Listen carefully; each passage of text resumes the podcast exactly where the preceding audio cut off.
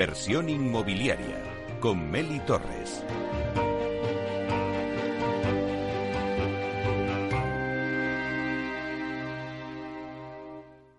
Inversión inmobiliaria. Comienza el debate.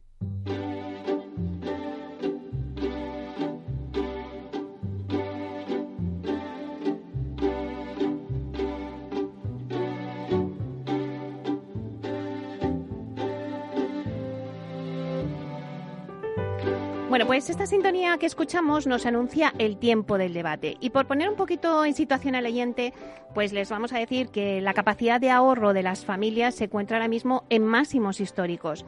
Eh, vista la mínima rentabilidad de la renta fija, por ejemplo, los bonos del Estado que ofrecen un 0,4% a 10 años, pues al final el sector inmobiliario ofrece unas rentas mucho más altas y el inversor está claro que ha puesto el foco en los productos inmobiliarios para invertir. Uno de los productos más rentables a día de hoy es la inversión en vivienda en alquiler donde puedes obtener pues una rentabilidad anual en torno a lo mejor al 6%, 5 o 6%. Bueno, pues hoy el debate lo vamos a centrar en las opciones que hay en el mercado para invertir en vivienda en alquiler. Como hemos dicho, mucho se ha hablado del Build to Rent, que es construir para alquilar. Y bueno, pues ahora está en España muy de moda pero claro, no es la única opción que hay en el mercado. Además del Rent, que sí que hemos dicho que es invertir en vivienda, pero en bloque, pues también tenemos otra opción y es invertir lo que llamamos en disperso, que quiere decir vivienda a vivienda, ¿no? En alquiler. Bueno, dentro de esta opción de invertir en disperso también habría otra opción, que es invertir en vivienda eh, en alquiler con opción a compra. Bueno, pues para ver toda esta serie de de vías que hay para invertir en alquiler, tenemos y contamos hoy con grandes expertos en la materia y que vamos a, daros paso a presentaros, porque cada uno creo que, que se centra muy bien en una de las patas que vamos a poner en este debate. Bueno, pues tenemos con nosotros a Antonio Carroza, que es consejero delegado de Alquiler Seguro. Buenos días, Antonio. Hola, muy buenos días, Meli. Bueno, pues contigo hablar del alquiler se te ilumina la cara. Hablar de mi hijo.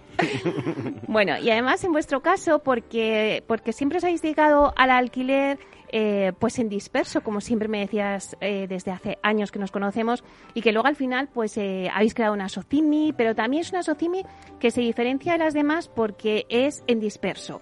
Y bueno, pues todo esto le vamos a contar al oyente un poco para que sepa qué es eso de en disperso.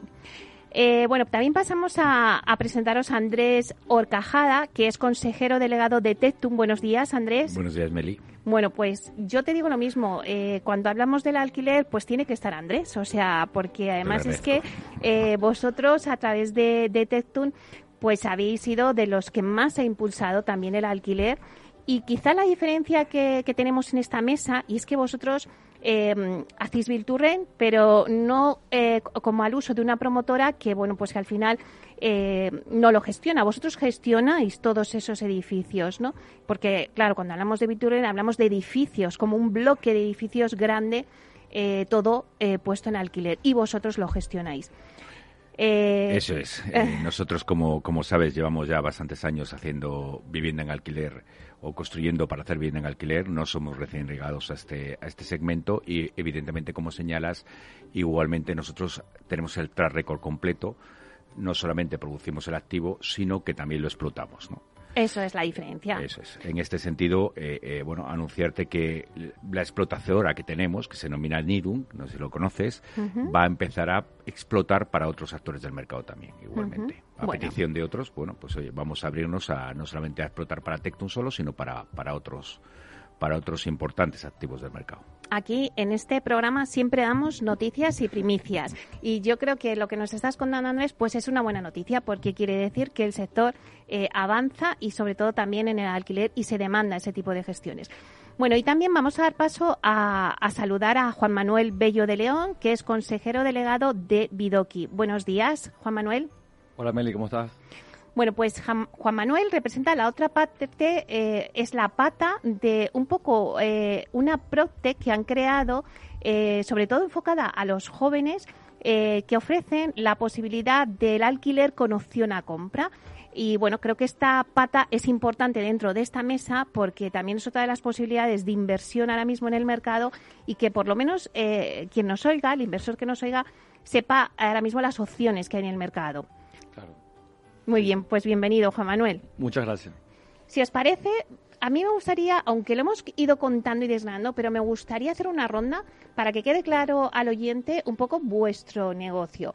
Eh, si os parece, empezamos con Antonio Carroza, mm, que bueno, pues hemos dicho, vosotros sois expertos en la gestión del alquiler indisperso. correcto. Nosotros gestionamos el alquiler desde hace 14 años. Eh, nos hemos especializado precisamente en, este, en este tipo de alquiler, donde tenemos eh, a nivel disperso, a nivel granular, a los clientes, aunque también hacemos concentrado, por supuesto.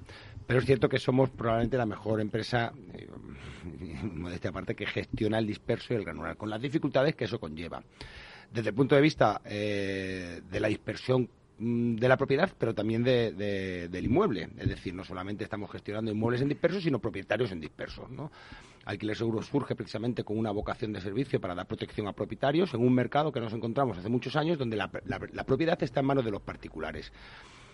Eh, y es en esa situación donde empezamos a desarrollar nuestros servicios y donde empezamos a, ganar cuotas de mercado. Y actualmente pues somos la primera en España y ampliando Portugal, que el día 8, te otra provincia, el día 8 de junio inauguramos. Bueno, ya tenemos fecha. Eh, por poner cifras sobre la mesa, Antonio, eh, ¿cuál es vuestra cartera? Actualmente estamos gestionando más de 15.000 inmuebles en disperso y concentrado en toda, en toda España y además creciendo a unos, a unos niveles bastante bastante rápidos, ¿no? Estamos produciendo neto a, unos 600, 700 inmuebles mensuales que vamos incorporando a esta cartera. Es cierto que en los últimos años hemos hecho un cambio estratégico importante y hemos, eh, hemos eh, aparte de trabajar con los clientes particulares, hemos desarrollado el área de grandes cuentas y esto está haciendo evidentemente acelerar nuestro crecimiento, incorporando fondos de inversión que empiezan a interesarse precisamente en, este alquiler en disperso, ¿no? Porque, porque al final eh, eh, rentabilizar una vivienda como inversor a nivel particular, pues es algo, mm, bueno, que no hemos inventado nada, ¿no? Es más viejo que, anda para adelante. Pero lo que sí empieza a haber cierto interés por parte de fondos de inversión, family office y otro tipo de vehículos eh, financieros es, buscar esa rentabilidad en, la propiedad dispersa. Andrés, tú nos puedes contar un poquito lo que nos has dicho antes, que Tectun eh, nos o sea, los dedicáis a la gestión de ese alquiler eh, y, como decía antes Antonio, concentrado o en bloque, como digo yo. Eso es, eh, desde Tectun, como decía antes, realmente tenemos una verticalidad bastante pronunciada. ¿no? Eh, somos capaces de tener el capital, buscamos el suelo, promovemos a través de nuestra gestora especializada Locare y posteriormente gestionamos. Como decía, hasta ahora hemos gestionado para nosotros mismos, pero como bien significaba Antonio, el interés de los grandes fondos y de grandes patrimonialistas que están llevando y buscan un gestor profesional del que luego hablaremos, pues nos ha inducido, nos ha animado a prestar servicio a estos grandes fondos o a empezar a prestar servicios a estos grandes fondos y no solamente para aquellos viviendas o aquellos edificios que producimos para nosotros mismos. Y eh, por poner cifras sobre la mesa también, Andrés, eh, ¿de qué cartera hablamos? Bueno, eh, nuestra cartera es mucho más discreta que la de Antonio, lógicamente siendo, siendo más disgregada. Nosotros superamos unas mil viviendas, tenemos en gestión por encima de las mil. La diferencia es que ahora mismo tenemos, hemos superado las tres mil viviendas en promoción que van a ir cayendo en diferentes fases, lo que en un par de años nos hará que estaremos más cerca de las cinco mil en gestión de, internamente eh, además de todos aquellos clientes, como digo, que, captemos en estos próximos meses que abriremos nuestra gestión a, terceros. Muy bien. Bueno, y por último hablamos con la Protec Bidoki, que habéis traído a España pues esa fórmula eh, que decía antes para que los jóvenes puedan acceder a la compra de una vivienda y es el alquiler con opción eh, a compra. Cuéntanos, Juan Manuel. Sí, bueno, Bidoki surgió porque había un problema social en, en el país, que hay mucha gente que quiere comprar casa y no puede. porque simplemente no tienen el ahorro para que le den una hipoteca, no tienen los ingresos, hay muchos jóvenes que pueden pagar su alquiler, su hipoteca, pero no tienen esos ahorros para que den tu una hipoteca, porque como comentaste, los tipos de interés son muy bajos, los precios de la vivienda son muy altos y es muy difícil ahorrar ese 20-30%, ¿no? Entonces, al resolver un problema social a la gente, que es decir, yo encuentro una forma en que la gente pueda comprar una vivienda, nosotros bajamos la barrera de entrada de 20% a 5%, la gente dice el piso que ellos quieren comprar, que lo encuentran idealista, fotocasa, etcétera, nosotros si nos gusta compramos el piso y se lo alquilamos durante 10 años. Ellos ponen 5% de entrada y luego tienen una cuota mensual donde pagan alquiler y compras para, la, para su casa. Entonces empiezan con un 5 y llegan a un 20%. Cuando llegan a ese 20% piden una hipoteca y compran toda la casa. Pero la están disfrutando desde el día 1, ¿no? Y tienen esa posibilidad, esa opcionalidad de ir poco a poco comprando su casa. Entonces, esto es lo interesante, es que al resolver un problema muy grande, que es un problema que tenemos los jóvenes en España, se crea un negocio inmobiliario muy interesante, ¿no? Porque cuando Antonio, Andrés van a comprar una propiedad o un piso, cualquier propiedad, te hace estas preguntas fundamentales, ¿no? Que son, ¿en cuánto lo voy a alquilar? ¿Cuál va a ser mi rentabilidad? ¿A quién se lo va a alquilar? ¿Si es un inquilino de calidad o no? ¿Y en cuánto tiempo me voy a tardar en llenar un edificio? En el caso de Andrés, ¿en cuánto tiempo me voy a llenar en alquilar un piso si es un piso disperso? Aquí nosotros, antes de comprar cualquier piso, ya tenemos todo esto respondido. Yo antes de comprar estoy tengo una certidumbre de cuál es el alquiler que yo cobro, cuál es mi rentabilidad, estoy seguro de quién es el inquilino, sé que es un buen inquilino antes de comprar el piso y desde que lo compro lo tengo alquilado porque el piso me lo trajo el inquilino. Y además con un inquilino que cuida el piso porque tiene un 5% en el piso y porque va a ser su casa en el futuro, ¿no? Entonces el negocio se convierte en algo muy escalable, que en vez de tú ir a buscar piso a piso para después alquilarlo, tienes a la gente buscándote los pisos a ti, ¿no? Entonces eso es lo, interesante a nivel de, como comentaban Antonio y Andrés, hay mucho inversor internacional buscando invertir en residencial en alquiler y no hay una cultura en España de multifamily, de vivienda, como tendrías un Bonovia, 200.000 pisos en Alemania, y necesitan producto. Entonces no hay suficiente producto, por eso ha explotado el Build to Rent. Y ahí lo, interesante para nosotros es que podemos generar ese portfolio de vivienda en alquiler porque es la gente la que nos trae las viviendas. ¿no? Entonces eso es Bidoki, básicamente. Bueno, pues una vez que ya tenemos las tres posturas claras, yo lo que quiero es que analicemos un poquito y veamos el potencial del mercado de vivienda en bloque o en concentrado eh, versus eh, vivienda en disperso. Entonces, eh, bueno, pues un poco ha abierto la brecha también Juan Manuel. Entonces, sobre lo que ha comentado, no sé si me podéis comentar vosotros también, Antonio y, Andrés, un poco las ventajas y desventajas, claro. Antonio. Bueno, yo entiendo, eh, eh, gestionar en concentrado es mucho más sencillo, es muchísimo más eh, eficiente, ¿no? porque evidentemente tienes todos los inmuebles en una misma localización y a la hora de gestionar los, los CAPES, los OPEs que, que el día a día te implica, pues es más fácil concentrarlo. El principal problema que se plantea el concentrado, primero, es que hay poco, o sea, hasta, hasta relativamente eh, hace poco, eh, con, con, esta burbuja de Bill Turren, encontrar bloques en concentrado que no fueran procedentes de renta antigua o vivienda o, edificios muy, muy, muy deteriorados, pues era difícil. Esto hacía que, habiendo mucho interés inversor y mucha demanda, había poca oferta, con lo cual la rentabilidad tiende a reducirse, ¿no? Porque hay que comprar más caro. El disperso es distinto, tú es lo que estás gestionando son, son propiedades evidentemente en división horizontal y, distribuida por toda la geografía nacional, lo cual implica que la gestión es más difícil. Si bien es cierto que las nuevas tecnologías te ayudan a, te ayudan a, mejorar esa, esa, gestión. Y lo que encuentras además es que la oferta, o sea, la demanda es mayor, puesto que puedes comprar no solamente a otros inversores que han gestionado ese alquiler, sino particulares que, que compraron. Y básicamente, y, Andrés, corrígeme si me equivoco, pues estas son las, dos bases fundamentales. El inversor le da miedo al disperso porque supone que necesitas una gestión mayor, aunque le atrae la rentabilidad, que es mucho mayor que, el concentrado. Eh, el Build to Rent ha existido siempre, realmente. Siempre ha habido empresas que, han, construido para construir. a mí lo que me preocupa con el Rent es la, burbuja que se está, que se está generando. Y que se está generando de alguna manera porque eh, en muchos casos, y, yo que analizo, y en nuestra empresa en Alquiler hemos analizado muchas, muchas inversiones, se están produciendo eh, Bill Turren como patada hacia adelante ante una imposibilidad de vender. Y eso preocupa. Eso deberíamos empezar a preocuparnos sobre una posible pinchazo de una burbuja en el Bill Turren. Yo no puedo más que estar de acuerdo con Antonio en casi todo lo que dice. ¿no? Eh, eh, efectivamente, la forma de gestión es muy diferente. ¿no? Sí quiero hablar que siempre estamos hablando de gestión profesionalizada. No, no me estoy refiriendo a pequeños propietarios que ponen uno o dos pisos en alquiler de una forma muy personal, ¿no? sino eh, gestionada de una forma muy profesionalizada. ¿no? Evidentemente la gestión en bloque es mucho más fácil o, tiene menores dificultades que una, una, una gestión dispersa. pero bueno, creo que son complementarias, es decir, yo no creo que sea una cual es mejor que la otra, sino son complementarias. De hecho, la gestión dispersa a mí me parece muy interesante para el desarrollo de la rehabilitación en las grandes ciudades, ¿no? Es una manera de rehabilitar edificios, aunque sea a través de unidades eh, individuales. En este entorno, si además pensamos que solamente el 2, del 2 al 4% de toda la vivienda que existe en España alquilada es profesionalizada, lo que suponen 120.000 unidades. Es decir, muchas veces hablamos de los grandes tenedores y, estamos hablando muy poco porcentaje de vivienda y que estamos y que, y que las últimas noticias eh, señalan que se necesitan, bueno, el último estudio GESVAL señala que se necesita más de un millón de viviendas asequibles, pues evidentemente este es un campo que se debe desarrollar, ¿no?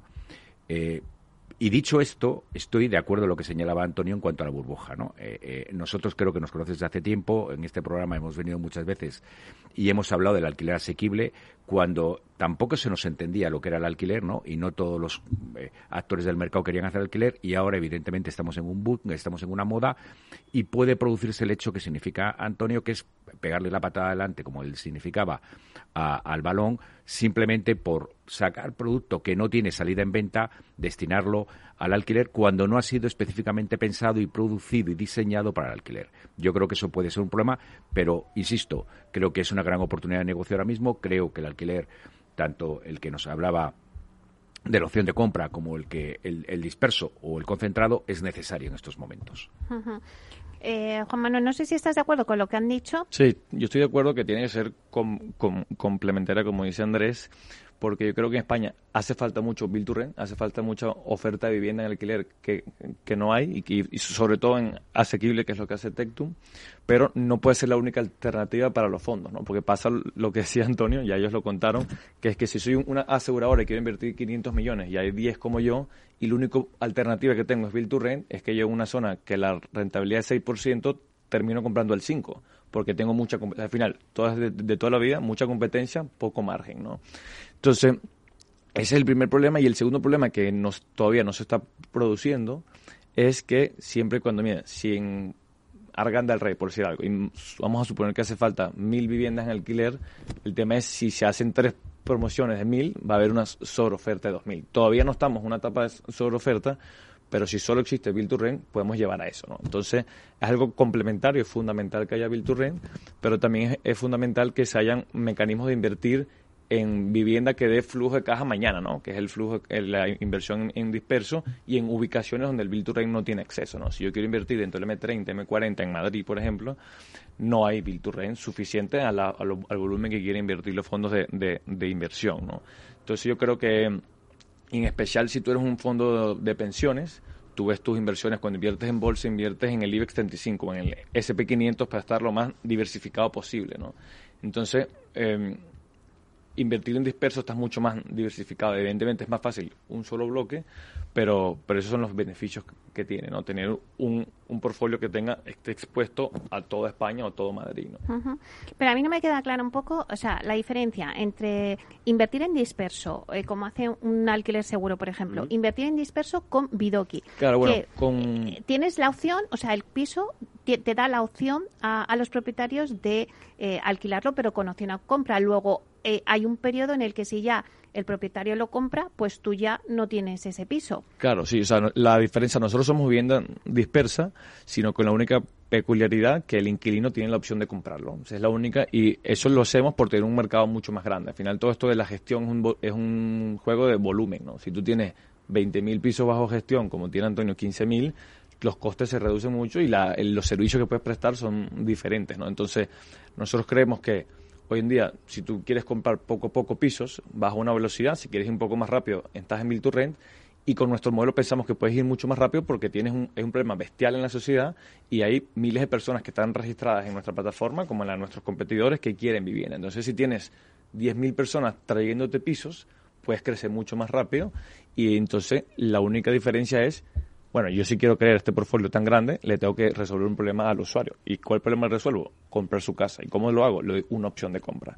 esa es la única diferencia.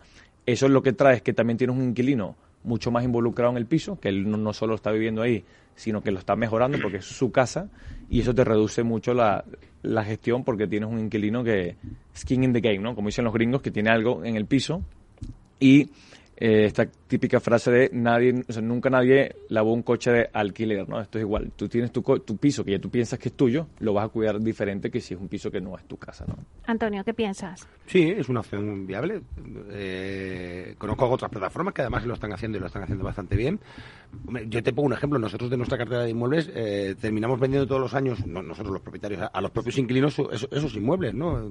De hecho, por ejemplo, en, en QPQ, que surge como una alternativa. La ¿no? Nuestra Socimi, QPQ Seguro Socimi, que es la alternativa que damos para poder gestionar inversión en disperso, por lo que nos hemos empezado a encontrar precisamente ahora al cumplir tres años con los inmuebles en, en, alquiler y poder levantar esa traba que administrativamente y, y Hacienda te, te, impone para vender, pues ya nos hemos encontrado que son los propios inquilinos los que te hacen la primera oferta para comprar el inmueble. No nos confundamos, España es una mentalidad de compradores. Eh, esto es lo que nos ha llevado hasta aquí, precisamente. ¿no? Y, tenemos que acordarnos de la crisis del 2011-2009, de cómo todas las familias se vieron totalmente eh, apalancadas y sin capacidad de reacción porque sus hipotecas eran su mayor inversión. Y esto, yo siempre digo que el alquiler ha llegado a España para quedarse y que cada día los jóvenes más acceden a, a la vivienda a través del alquiler de manera voluntaria y no obligada pero sigue habiendo esa mentalidad mm, de, propietarios, ¿no? Y, esto hace que tengan que surgir este tipo de oportunidades más, eh, más cuando todavía los bancos eh, siguen estando un poquito cobardes, ¿no? Hace poco leí, ¿no? Que Santander planteaba la posibilidad de volver a entrar en operaciones al 95% bueno, pues estamos condenados a repetir la historia, ¿no? Y volveremos a encontrar en esa circunstancia. Sí, yo creo que es fundamental el, el, hecho de que nuestra mentalidad es compradora. Obviamente el alquiler va a seguir creciendo porque cada vez hay más gente joven que prefiere opciones flexibles. Pero como tú decías, el, error de que cometimos en todo el mundo, en especial en España en 2008, que la forma de acceder a la vivienda no puede ser, bueno, vamos a empezar a dar hipotecas otra vez al 100%, porque ya ese resultado ya lo vimos, ¿no? Entonces, por eso nosotros pensamos que el inquilino sí tiene que construir ese ahorro, ese 5, 15, 20%, hacer ese esfuerzo consciente de yo quiero ahorrar, simplemente le damos las herramientas para que, mira, tienes 10 años para que poco a poco vayas ahorrando y compres tu piso. Pues lo dejamos ahí porque vamos a dar, nada, un breve espacio y lo retomamos.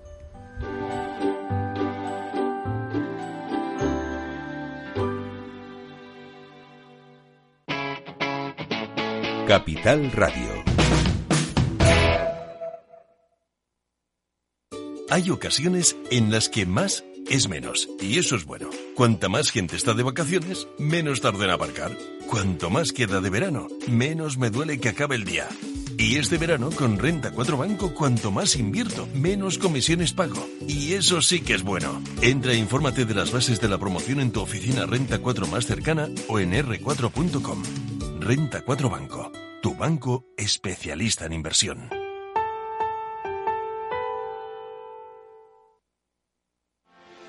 ¿Quieres anunciar tu negocio en la radio? Entra en el clubdelaradio.com. La compra es online, pero no os vamos a negar que nos encanta que nos llaméis. El teléfono, olvídate, no te vas a acordar. Entra en el clubdelaradio.com. Tu audio y tu campaña de una forma sencilla y rápida. Contrata anuncios en radio al mejor precio. Elclubdelaradio.com. Escuchas Capital Radio, Madrid 105.7, la radio de los líderes. Hornos San Onofre. Somos pasteleros y eso nos gusta. Utilizamos materias primas que nos hacen disfrutar y elaboramos todos nuestros productos de forma artesanal, sin sucedáneos, ni margarinas, ni grasas trans. Sabemos que las cosas buenas son importantes. Con el hashtag buscamos gente dulce. Hornos San Onofre, calle San Onofre 3, teléfono 91 532 9060 y calle Hernani 7, teléfono 91 554 3396. También nos encontrarás en el mercado de San Miguel www.pasteleriasanonofre.com. Si quieres entender mejor todo lo que rodea a nuestro sector alimentario, tienes una cita en La Trilla. Un gran equipo de especialistas te acercará a la actualidad económica y política desde el campo hasta la mesa. Conocerás sus principales innovaciones sin olvidar las producciones más tradicionales. Los sábados de 8 a 9 de la mañana con Juan Quintana la trilla de Capital Radio.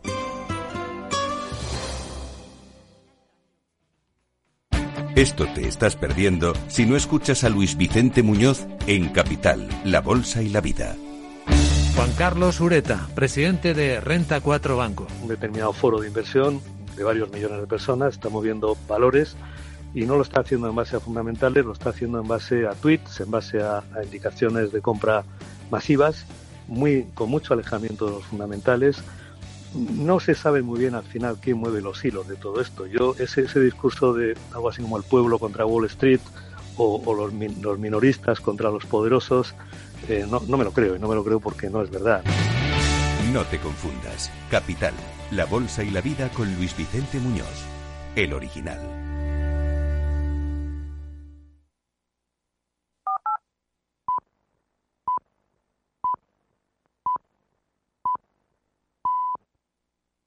Inversión inmobiliaria con Meli Torres. Bueno, pues seguimos con el debate que tenemos hoy, eh, un poco ver eh, esas opciones que tiene el inversor para invertir en vivienda en alquiler. Por un lado está el Build que es, eh, bueno, pues invertir en bloque o en concentrado, como decía antes Antonio, y por otro lado también invertir en disperso y dentro de disperso pues ya tener la opción de una vivienda de alquiler con opción a compra. Eh, rápidamente eh, os doy un repaso a las personas que están aquí con nosotros debatiendo. Antonio Carroza, consejero delegado de Alquiler Seguro, Andrés Orcajada, consejero delegado de Teptun y Juan Manuel Bello de León, consejero delegado de la Protec Bidoki. Eh, Andrés, antes hemos puesto un poco sobre la mesa pues eh, bueno, los pros y las contras o las ventajas de disperso y concentrado o en bloque o en build Bueno, ¿cuál es tu opinión? Bueno, eh, para no que para que no parezca que estemos todos de acuerdo. sí, sí.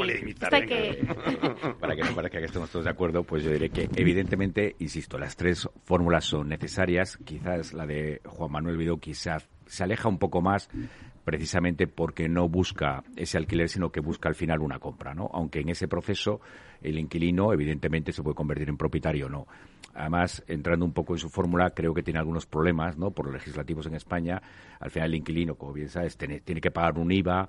Eh, eh, no sé si tenéis resuelto quién paga los gastos de sostenimiento de los inmuebles y de qué forma y si al final el comprador o el, el, el, inquilino no compra, pues termina perdiendo el IVA que ha ido pagando a lo largo de la vida del préstamo. Pero bueno, no hay nada perfecto, ¿no? esto es una crítica, sino por poner cada negro sobre blanco cada, cada cuestión, ¿no?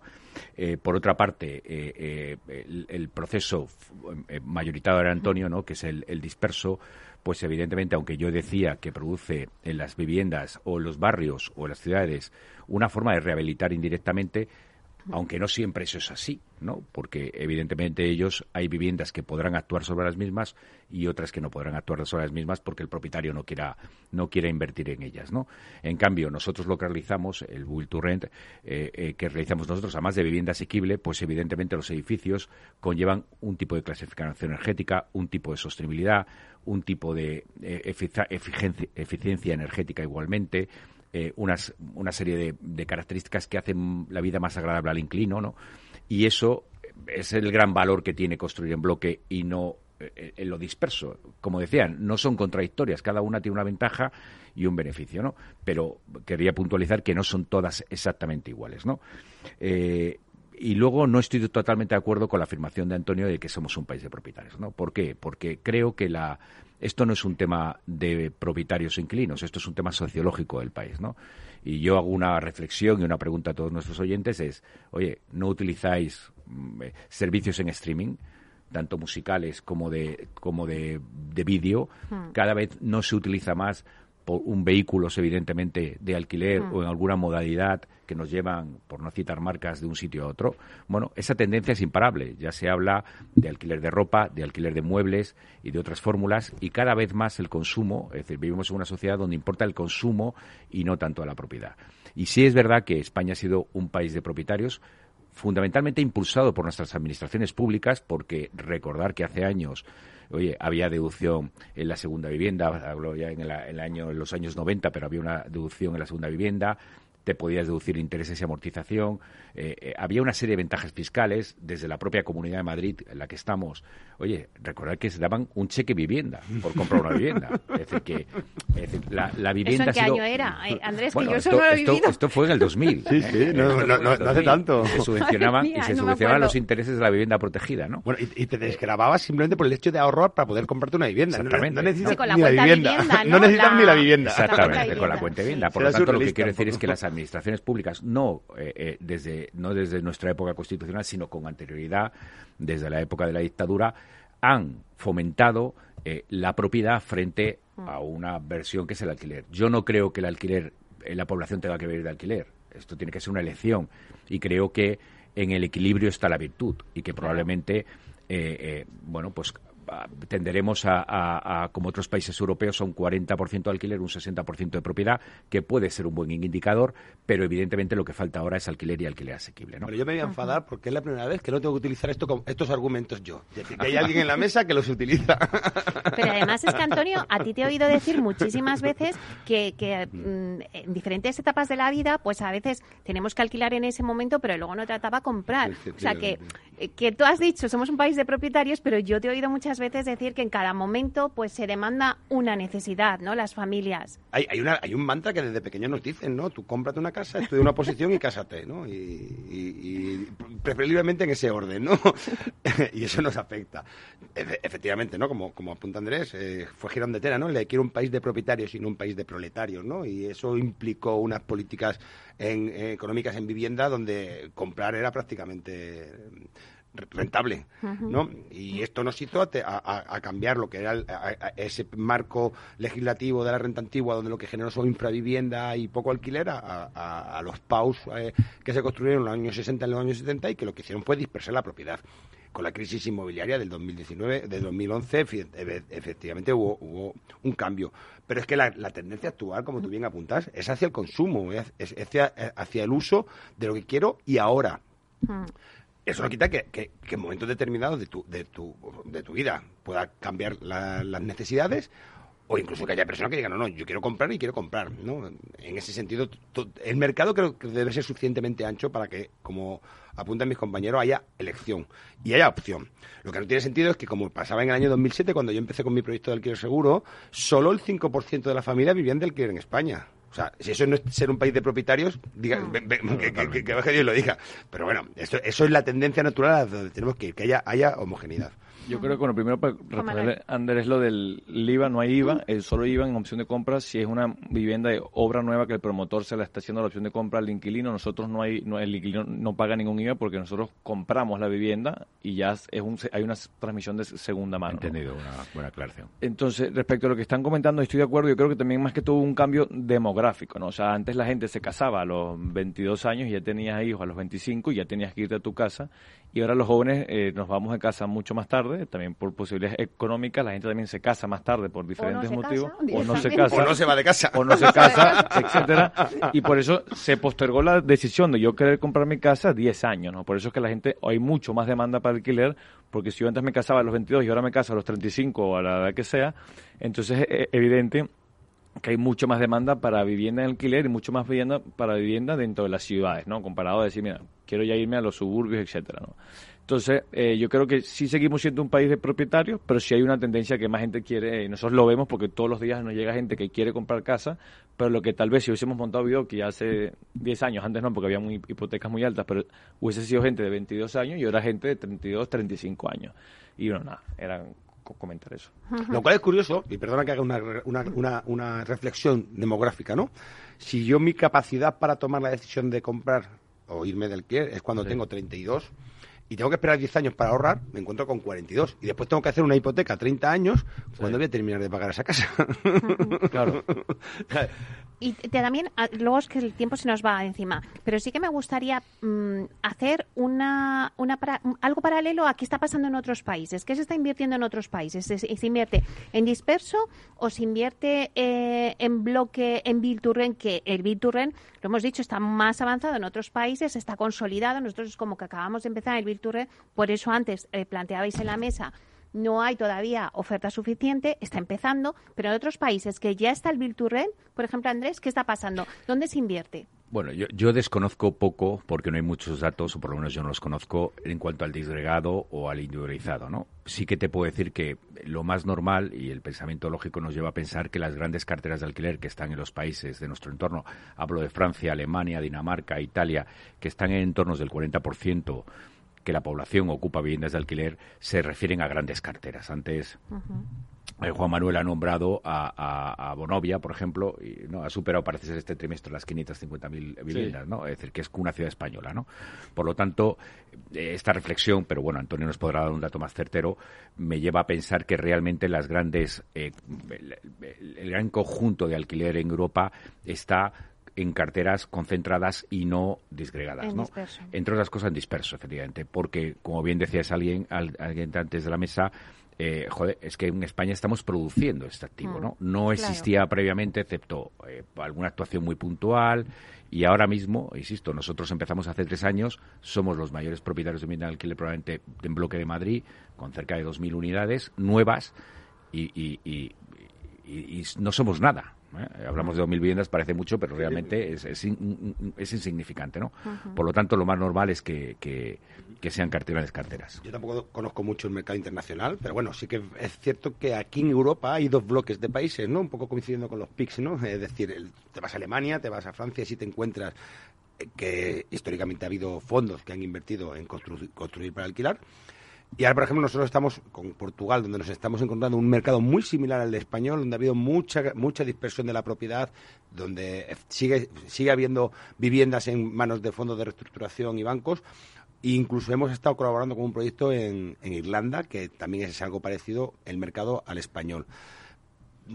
Pero insisto, el inversor institucional apuesta por el concentrado y quiere el concentrado y ante la imposibilidad de encontrar el concentrado acude el disperso. Pero, pero la tendencia general es, es, la apuesta principal por el concentrado. ¿Estás de acuerdo, Juan Manuel? Sí, yo creo que esa ha sido la tendencia histórica y eso está cambiando ahora. Eh, en España nunca hemos tenido esa cultura, como dice Andrés, de vivienda en alquiler a largo plazo, somos más transaccionales, pero en Estados Unidos, por ejemplo, siempre ha habido un mercado de multifamily y en los últimos 10 años se ha tendido más a lo granular, a viviendas unifamiliares inclusive, y se han creado ya unas Sosimi de 80.000 viviendas cada uno, o sea, Invitation Homes, American Homes for Rent, una, una, una empresa como nosotros ya ha llegado en 7 años a 20.000 viviendas bajo gestión y básicamente es algo que los institucionales han visto, decir, mira, yo invierto en, en concentrado, pero también para diversificar mi riesgo y crecer a un ritmo más rápido, voy a, inventar, voy a entrar en disperso. ¿no? Antes siempre se ha tenido la vista como si yo quiero escalar, tengo que ir mejor, me construyo un edificio de 500 viviendas, es más, más fácil que ir piso a piso, pero un modelo como nuestro, que el inquilino te lo trae, han podido crecer mucho más rápido. ¿no? Y también estamos viendo que el, el build to rent no es solo build to rent en bloque, también hay build to rent de single family, o sea, vivienda unifamiliar, que ahorita se está dando en Reino Unido, ¿no? Entonces yo creo que sí, históricamente siempre se ha invertido en vivienda en bloque, que es lo más fácil de gestionar y lo más sota caballo reino. Y eh, los últimos años han entrado las aseguradoras, fondos de pensiones de todo el mundo, sobre todo en Estados Unidos y en UK. Y nosotros creemos que con gestores profesionales como Antonio y como en este caso queremos ser nosotros y somos nosotros, eh, se puede entrar ese vivienda de alquiler, sobre todo con la tecnología, ¿no? Porque... Eh, por ejemplo, hay una que se llama Main Street en Estados Unidos que compra mil viviendas todos los meses, ¿no? Y compra con un equipo de 15 personas de adquisiciones, mil viviendas todos los meses. ¿Pero por qué? Porque todos los meses hace un scrapping, que creo que lo comentaste antes de, nuestro debate, eh, scrapean el idealista de turno de Estados Unidos y hacen, calcula automáticamente con inteligencia artificial cuánto va a ser la reforma del piso, cuál va a ser el alquiler, veo si me da mi rentabilidad, hago una oferta. Entonces, automáticamente hace 30 ofertas, 300 ofertas todos los días y terminan comprando 30, ¿no? Entonces, gracias a la tecnología, tanto en la adquisición como en la gestión, es que se ha potenciado mucho el disperso cuando antes no era posible, ¿no? Claro, ha abierto ahí una brecha, eh, Juan Manuel, la tecnología, ¿no? ¿Qué ha hecho la tecnología en la gestión tanto en disperso como, como en bloque? Por ejemplo, Andrés. Bueno, eh, más que qué está haciendo, qué va a hacer, ¿no? Porque realmente el sector inmobiliario en España, eh, perdóname que lo califique como una especie de dinosaurio, ¿no? Y realmente hasta hace épocas recientes no, no nos hemos puesto las pilas, todos los que estamos en ellos, para aplicar la tecnología a, a, la manera de vivir. A mí me gustaría referirme a mis inquilinos como mis clientes, ¿no? Porque creo que hay que cambiar el enfoque. El inquilino es un cliente y ese cliente no consiste en darle cuatro padres y un techo, ¿no? Sino consiste en darle cuestiones más allá de un sitio donde vivir, ¿no? Y eso lo podemos alcanzar a través de la tecnología fundamentalmente, ¿no? También importa evidentemente el diseño del edificio, en mi caso eh, de edificios en vertical, eh, eh, la, prestación del edificio, el diseño del mismo, pero es muy importante implementar la tecnología en el proceso de gestión profesionalizada. No solamente por el gran manejo de datos que se tiene, que es necesario que los gestores profesionales podamos manejar y dilucidar, sino también, como digo, por darle esa prestación de servicios más allá de lo que son las cuatro paredes del techo a nuestros inquilinos. Oye, Andrés, y una cosa como ha comentado ahora mismo Juan Manuel, eh, ¿os atreveríais también o crees posible aquí en España que se haga Bill to Rent para unifamiliares, como ha dicho que estaban en Reino Unido, has dicho? Eh... Sí, Reino Unido. totalmente posible. Eso también hay otra empresa francesa, perdóname que no recuerdo el nombre, que está siendo pionera en Francia, ya tiene más de 6.000 unidades y creemos que será el siguiente paso. Pero yo creo que el alquiler en España ahora mismo, voy a decir que estamos casi en pañales, estamos empezando, ¿no? Y que será un nicho de mercado que evidentemente eh, algún actor eh, eh, entrará. Como sabes, nosotros estamos muy, muy, muy vinculados a la vivienda asequible y hmm. hacer vivienda unifamiliar que sea vivienda asequible es francamente complicado, ¿no? Eh, eh, por lo tanto, nosotros nos alejamos un poco de ese concepto, pero yo estoy seguro que hay ahí, hay, grandes oportunidades. Antonio. Hombre, yo no sería capaz de gestionar nuestro portfolio si no fuera por la tecnología. desde el punto que sabes que nuestra primera adquisición fue nuestra desarrolladora de software, ¿no? Anexia Tecnología, que terminamos comprándola porque sabía tanto de nosotros que si no había que matarles. Tenemos un software, nosotros hemos invertido eh, muchísimo en nuestro software. Evidentemente el cliente es el inquilino y necesita servicio, necesita servicio, necesita servicio. Y esto a, día de hoy, eh, para hacerlo eficiente, solo se puede hacer a través de una, de, una tecnología que, contacte con el cliente y que, y que le esté dando servicio. Eh, insisto, eh, se puede plantear la gestión en concentrado sin tecnología, pero es imposible planteárselo en el caso del disperso, porque hay que tener muchas incidencias, hay que, hay que contactar con muchos inquilinos y, hombre, al, dispersarlo en toda la geografía nacional se dificulta. También es importante, eh, bueno, que en, esta, en este nuevo ciclo, que lo hemos hablado muchas veces, Andrés, eh, el sector se ha profesionalizado muchísimo. Entonces, claro, ahora decías, nosotros no solamente vamos a gestionar nuestras propias viviendas en alquiler, sino vamos a dar esa opción para terceros. ¿Por qué? Porque yo creo que existe esa demanda, ¿no? Que antes pues no. Sí, totalmente, totalmente. Eh, lo decía Antonio al principio de la conversación, están llegando fondos de inversión, eh, fondos de pensiones y otros actores en el mercado que desean invertir, pero que no cuentan con un gestor profesional que pueda atender posteriormente la gestión de esos activos. ¿no? no solamente hay que construir, es tan importante el promover o construir como gestionar. Y como bien decía Antonio, un, tema disperso es todavía más complejo que un tema eh, eh, concentrado en vertical. Por lo tanto, ahí creemos, como te decía al principio, que existe una gran oportunidad. Y bueno, hemos decidido dar el salto a gestionar para tercero ante la demanda de esos terceros llamándonos diciendo, oye, ¿por qué no lo hacéis para nosotros? ¿no? Así que lo, lo haremos.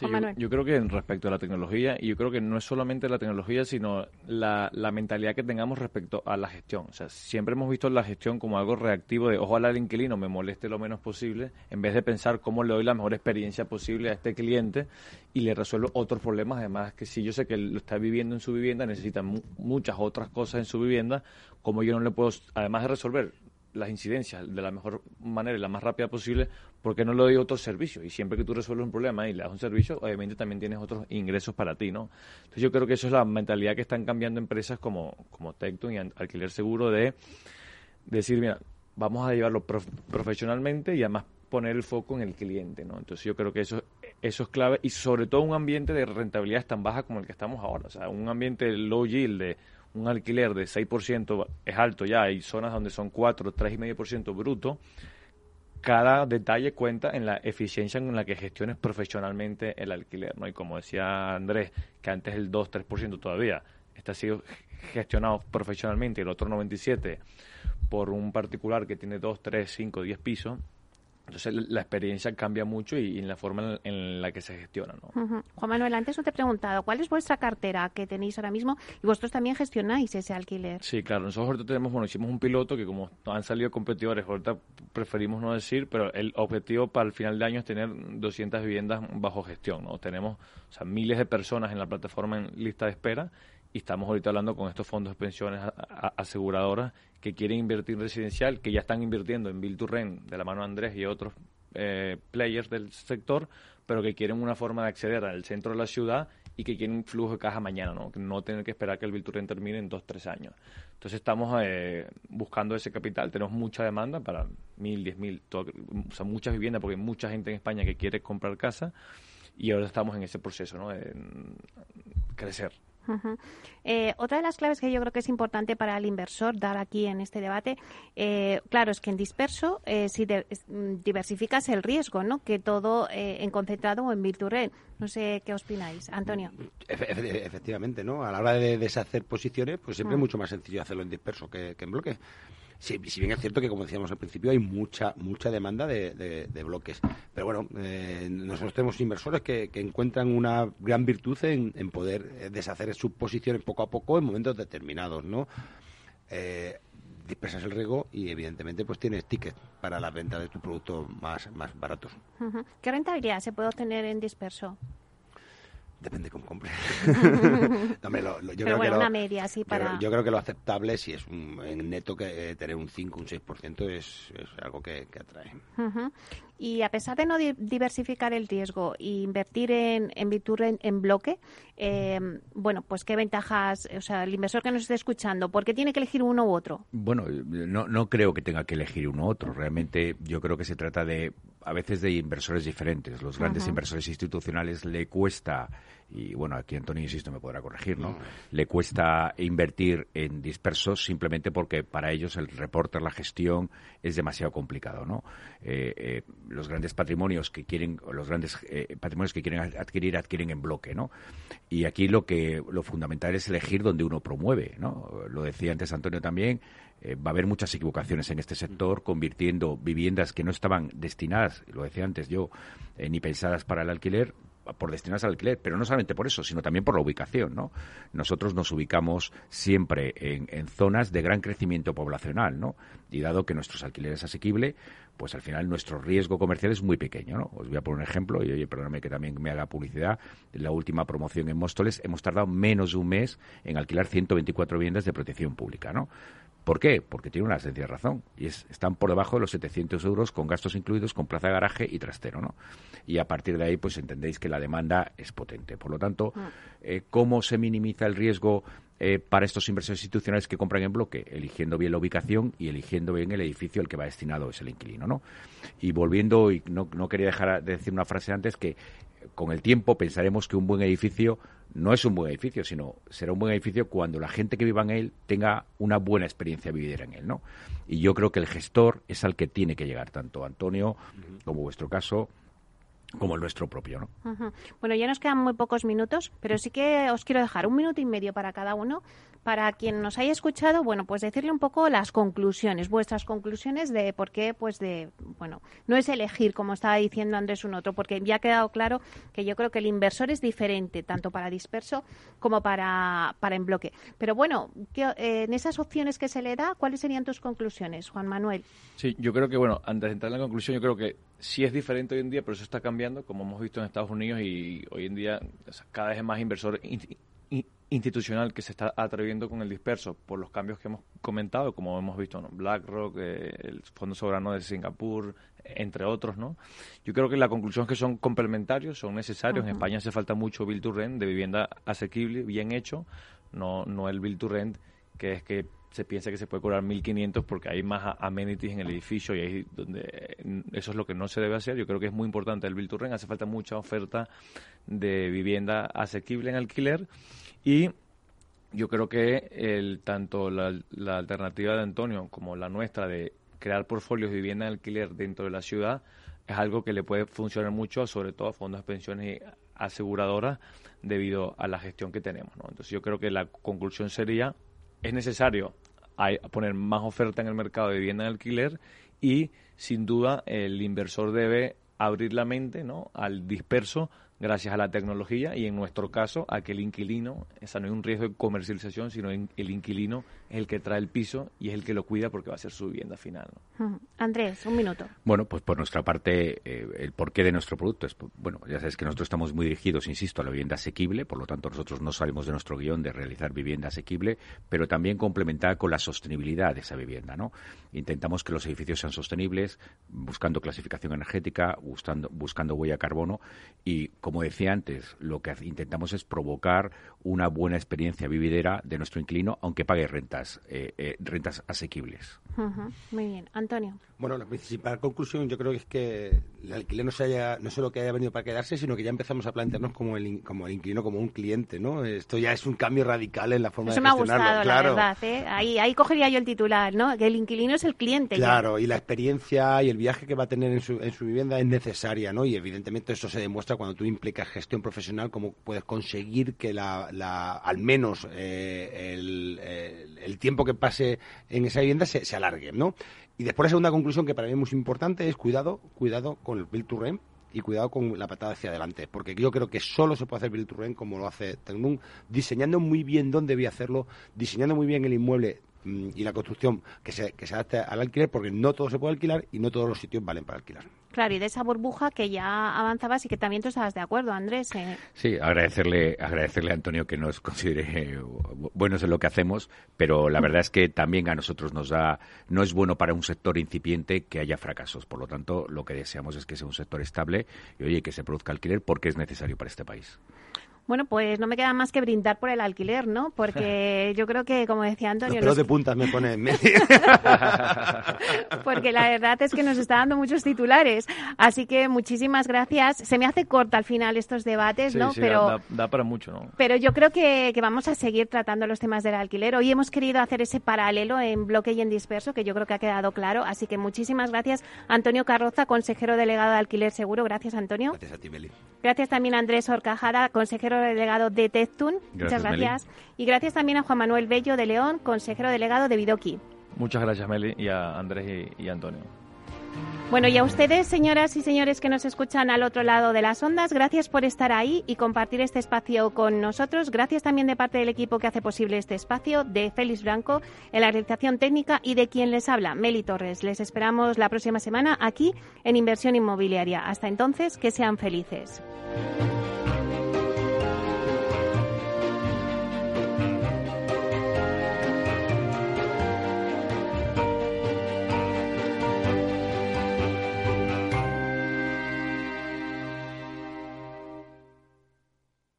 Neynor Homes les ha ofrecido inversión inmobiliaria con Meli Torres. Neynor Homes presenta Inversión Inmobiliaria, cada jueves de 10.30 a 13 horas en Capital Radio, un espacio donde se darán las claves para realizar la mejor inversión en inmuebles y sacar la mayor rentabilidad a sus propiedades. No se pierda su cita inmobiliaria de la semana en Capital Radio. Todos los lunes de 11 a 12 de la mañana en Capital Radio tienes una cita con Rock and Talent. Un programa diferente que combina el talento con las canciones de rock más inspiradoras. De la mano de Paloma Orozco conocerás gente emprendedora, las startups más novedosas y las ideas más originales del mundo de la gestión. Rock and Talent. Los lunes nunca fueron tan sorprendentes.